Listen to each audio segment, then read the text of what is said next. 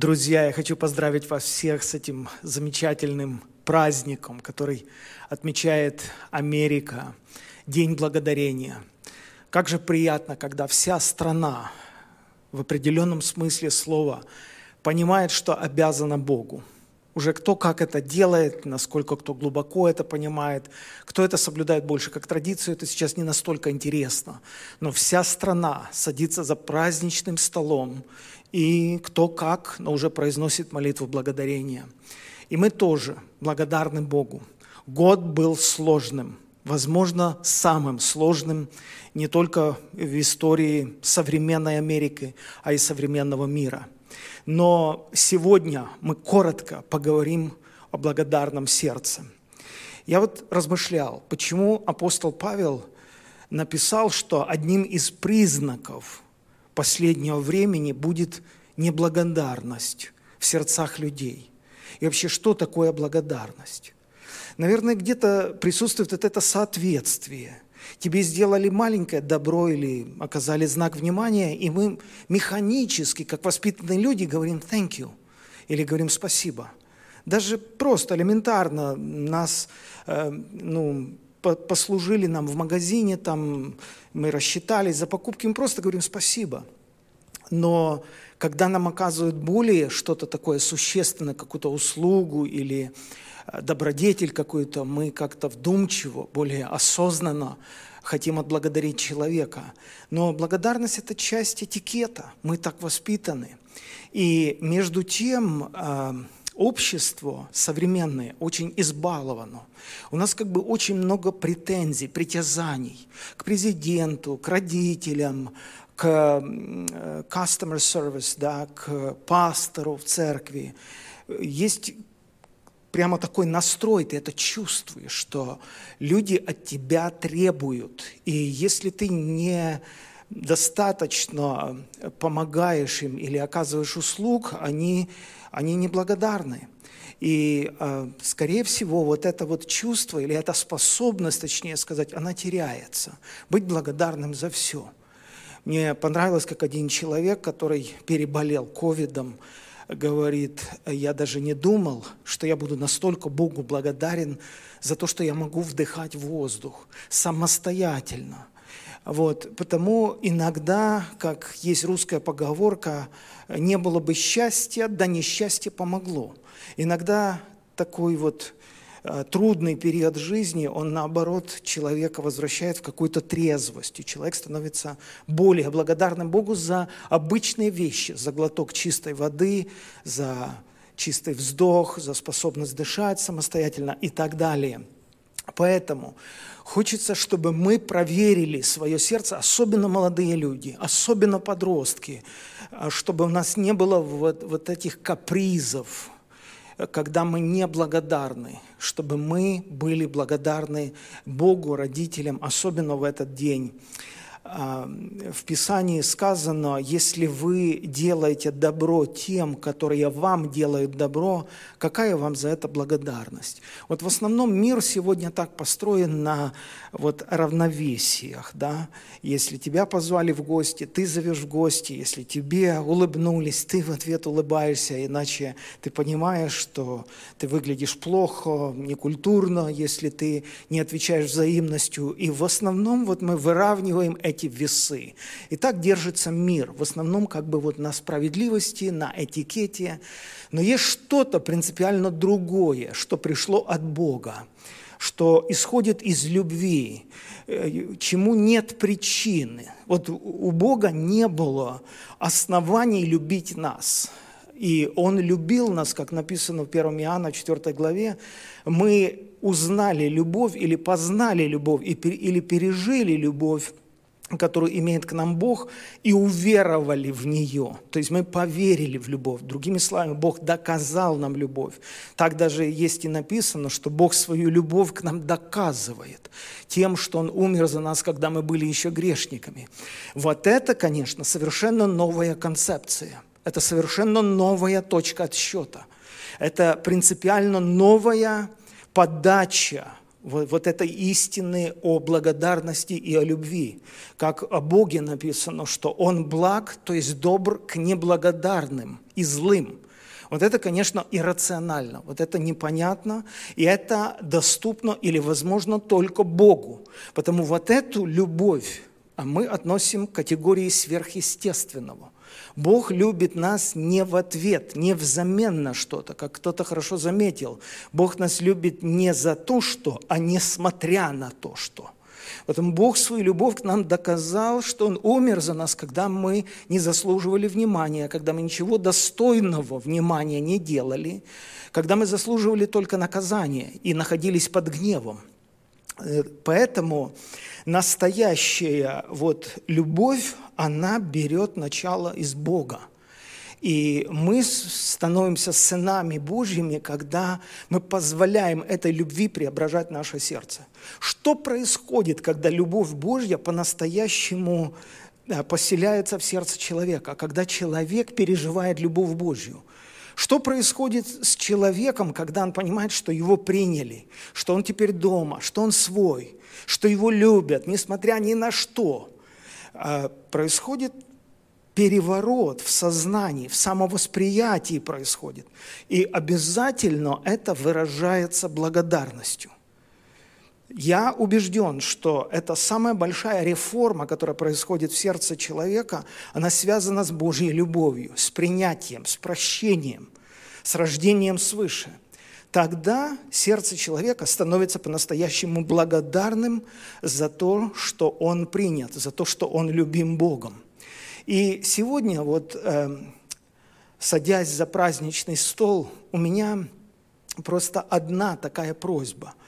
Если можно, пожалуйста, уважьте эту просьбу. Она у меня всего лишь одна. Я понимаю, что я посторонний человек для многих из вас, но, но если можно, ради Бога, уважьте одну просьбу. Не пропустите мимо ее, а просто сделайте то, о чем я вас попрошу – Перед тем, как вы формально произнесете молитву или неформально, молитву благодарности и сядете за праздничный стол в этот торжественный день, спросите каждого человека, который садится за стол, каждого, даже включая детей, пожалуйста.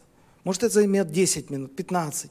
Но спросите каждого человека, за что он благодарен Богу больше всего за этот год. Пусть человек назовет что-то одно – что-то одно, за что он благодарен Богу больше всего в течение этого года. Сделайте это. Пусть человек своими устами сам скажет. Пусть это будет благодарностью Богу, пусть это услышат другие люди. За что ты благодарен Богу больше всего? Что происходит с человеком, когда в нем живет благодарность? Он становится щедрым – Такова концепция любви. Тебе хочется поделиться радостью. Это одна из форм выражений вот этой благодарности. То есть благодарное сердце, оно обязательно ищет возможности, как выразить эту благодарность. Э, злой человек, обиженный человек, удрученный человек, он наоборот уходит в себя. Он не хочет видеть людей, он ничего не хочет. А вот благодарный человек, он невольно ищет пути, как выразить свою радость, то есть поделиться радостью. Это признак того, что э, благодарность, она обогащает человека. Богатый по-настоящему человек, он хочет делиться. Скудный человек, скупой человек, обиженный человек, недовольный человек, ропотник, он не хочет делиться, он наоборот хочет использовать других людей в своих личных интересах. А богатый духовный человек, он хочет делиться. Понимаете, потому что самый богатый – это Бог. Он вообще не должен делиться с нами ничем. И богатство, оно не измеряется материальными возможностями. Это абсолютно неверный взгляд на богатство. Богатство берет начало из доброты. Доброта – это основа богатства. Человек может быть очень даже не богатый в материальном плане слова, но если он богат душевно, он обязательно поделится даже тем маленьким, что у него есть. Такова концепция благодарности, такова концепция любви. Ты всегда хочешь обогатить других людей, ты всегда хочешь поделиться с другими людьми. И этому есть масса примеров в Библии, просто несколько совершенно таких известных моментов, три, по несколько минут на каждом мы остановимся, и я закончу свою небольшую речь. Э, первая книга Царств 30.26. Э, в жизни Давида был такой трудный момент, переломный. Он пришел в Секелак, и там все сожжено огнем. Он молится Богу, и он догоняет врагов. Это были э, амаликитяне, насколько я помню. Амалик тогда напал на Секелак, и он отнимает у Амалика и своих родных, близких, детей, жен, и еще забирает очень много добычи. И а вот от одной крайности, когда Давида чуть не убили свои же люди из-за боли и огорчения, до триумфа, до огромной победы всего несколько суток. Через несколько суток ты, ты, ты вообще на коне. Опять же, есть такая поговорка. Жизнь так устроена, что либо голова в кустах, либо грудь в крестах. То есть Давид вот испытывает триумф победы. Его просто распирает. Внутри у него столько радости и, и довольства. И вчера эти люди тебя готовы были порвать на куски, а сейчас они тебя на руках носят. Ты их лидер, ты их предводитель. Но интересно, что делает Давид дальше. Он садится и делает список всех своих друзей. Эти друзья даже не знают, через что Давид проходит в настоящий момент – то время не было никаких средств вот такой коммуникации, как мы сегодня имеем. Поэтому друзья понятия не имеют, а, через что Давид проходит последние вот двое-трое суток. И Давид делает список городов, имен, людей, друзей, всех, которые когда-либо помогали ему. Словом, делом, просто сочувствующим взглядом. Зачем он это делает? Он берет всю эту большую добычу, потому что он сейчас богат очень богат. Но он может быть скупым. У него может быть очень много материальных благ, но если человек скупой, если он думает или полагает, что это его личное достижение, то, то он никогда этим не поделится. А, Давид хорошо понимает, что это Бог благословил его. Там очень четко написано в 30 главе, что он даже осудил рассуждения некоторых своих друзей, которые говорили, мы воевали, мы забрали эту добычу, мы не поделимся даже с теми э, солдатами или воинами, которые не пошли с нами, там 200 человек. И Давид их осудил. Он сказал, даже не думайте так, потому что это Бог дал нам победу. Потому Давид очень хорошо понимал, что это Бог дал им победу. Поэтому вот это благодарное сердце Давида выливается в то, что он делит эту большую добычу и посылает во много разных городов. Там около 30 городов, я не знаю списка всех людей. И Давид же там не просто им, как мы сегодня выражаемся, карточку в Starbucks купил, знаешь, там угостил чашечкой кофе. Это были серьезные подарки.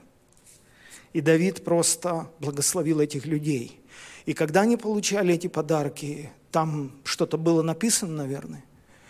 Там было признание Давида. Это была форма благодарности. Он благодарил Бога и благодарил людей. И вы знаете, что я понял? Что эти понятия взаимосвязаны. Если ты просто узкий религиозный человек, ты никогда не заметишь людей вокруг себя, через которых Бог тебя благословлял. Ты будешь скупым на слова благодарности по отношению к людям. И потому я не верю, что эти понятия можно отделить одно от другого. Человек, который благодарен Богу, он всегда будет благодарен людям, родителям, служителям, он будет благодарен начальнику, который дает ему работу, он будет благодарен за все, потому что у него благодарное сердце. Есть еще один пример тоже из жизни Давида, когда он очень хотел ввести ковчег Божий в свой город Давидов. С первой попытки у него не получилось, он был очень огорчен, но он на расстоянии наблюдал, как Бог благословлял дом человека, где они оставили ковчег. Все это видели. И каждое напоминание Давиду, что Бог благословил дом Авидара – оно его просто заводило. Он, он просто очень болезненно это переживал. Он всегда мечтал, чтобы ковчег Божий был в его городе, чтобы Бог вот здесь обитал.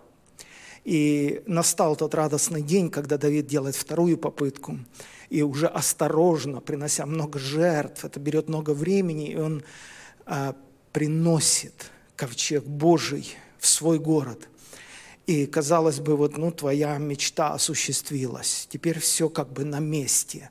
Но что делает Давид в этот день? Читаю.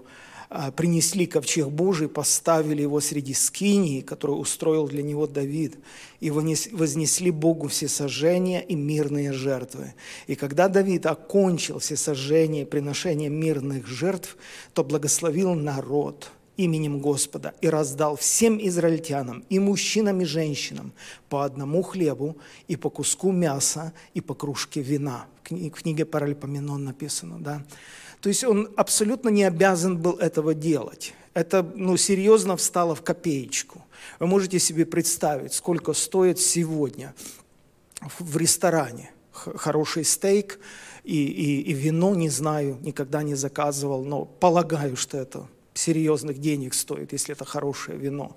Вот. Но Давид а, раскошелился. Давид а, взял из своего бюджета, из государственного бюджета и благословил народ. Повторяю второй раз, он не обязан был это делать. Но когда душа наизнанку, когда у тебя праздник, когда ты очень-очень-очень-очень благодарен Богу, тебе хочется сказать спасибо и людям, которые возле тебя, разным людям, хорошим, не очень, дальним, ближним. Ты сейчас особо не разборчив, тебе просто хочется кого-то сделать счастливым, потому что Бог сделал тебя счастливым, потому что Бог тебя благословил. И я верю, что это настоящие и единственные причины, единственное объяснение, почему Давид себя так ведет. Повторяю третий раз, он не обязан был этого делать, но он хотел это сделать. И еще один пример, также важный, о чем мы сейчас говорим, это когда Иисус шел в Иерусалим, Евангелие Луки 17, 11, и проходил между Самарией и Галилеей, а, и он вошел в одно селение, и там встретили его десять прокаженных, которые остановились вдалеке и громким голосом кричали «Иисус, наставник, помилуй нас!» Увидев их, Иисус сказал им, идите, покажите священникам. Вы знаете, что это было обязательным это было предписание в Ветхом Завете. Ты не можешь войти в здоровое общество, ты не можешь вернуться домой к своей жене, к своим детям, если священник твердо не определит, что ты освободился от проказы. Потому эта процедура была обязательной, эти люди должны были показаться священнику и получить разрешение вернуться в общество. Вот эта изоляция, да, страшная изоляция, заразился человек проказой. И это страшно, кроме того, что он болеет, кроме того, что формы проказа были очень разными, и он мог даже умереть, такие были тяжелые формы проказа, когда твои конечности от, отваливаются и, и ты в итоге умираешь, даже не об этом речь, а речь о том, что ты отделен от нормального общества. Мы все в какой-то мере почувствовали это в течение этого года, насколько это неприятно, тяжело, и оно прямо угнетает, это прямо давит тебя из-за того, что ты просто не можешь встречаться с людьми. И Господь им говорит, идите покажите священникам. То есть Он как бы опережает процесс. Он как бы идите, говорит, и, и они доверяют его словам, понимают, что он словно ветер не бросает, и они понимают, что что-то важное сейчас произойдет. И они идут, опережая процесс исцеления, идут и проверяют себя, разумеется. Иначе зачем идти к священникам, если ты все еще болен? И вот, э, когда они шли, очистились.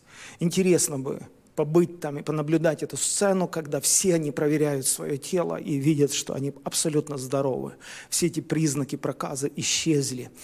Конечно же, это очень радостно, и, конечно же, они продолжают идти в храм для того, чтобы священники могли а, определить, насколько они здоровы или нет.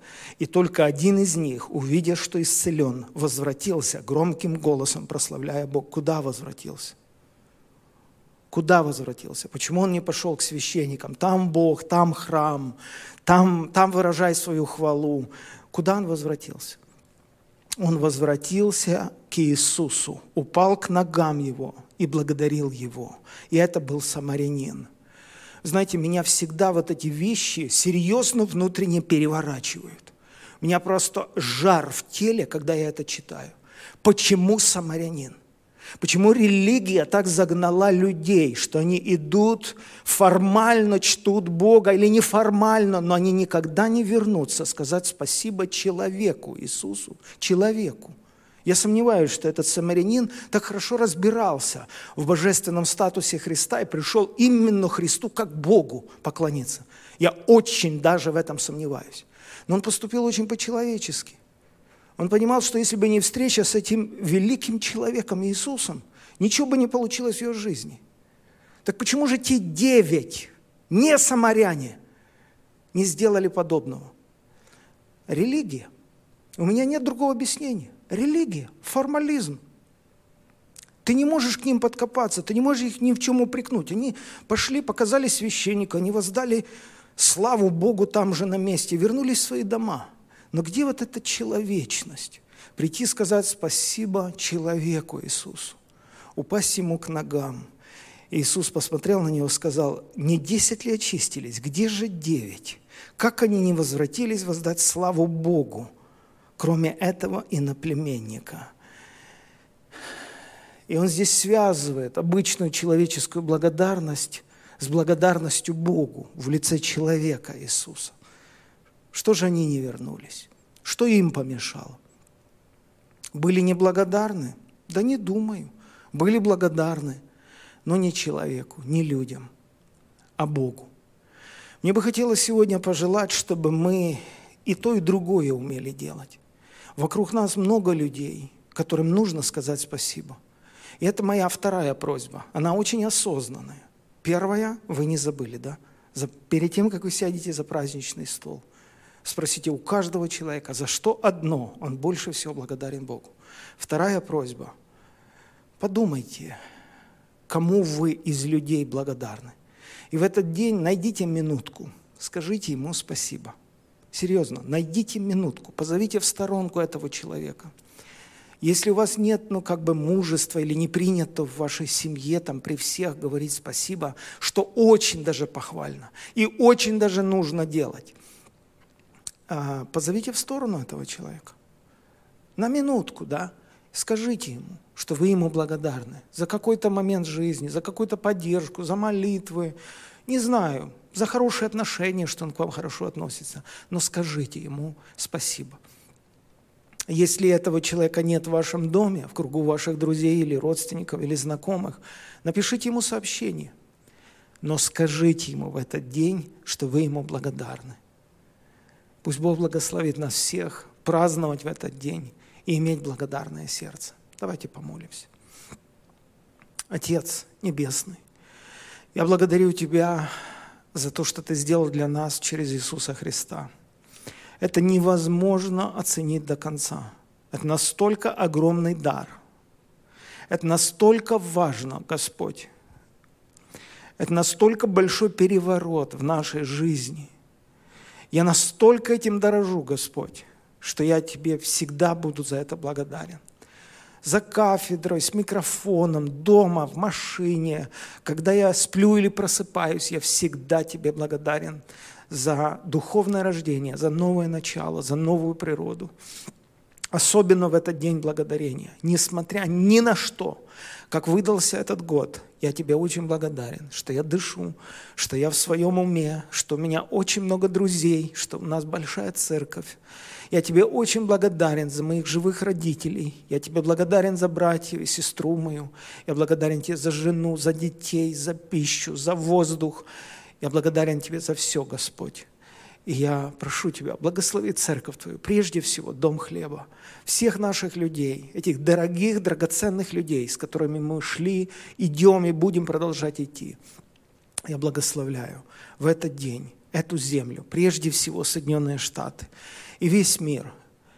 Да восторжествует Твоя правда, да прославится Твое имя, да обратятся глаза всех людей на Тебя – да уразумеют люди, что без тебя нет ни жизни, ни счастья, нет ни будущего, ничего нет. А с тобой есть все во Христе Иисусе. Да будет тебе слава за все. Аминь.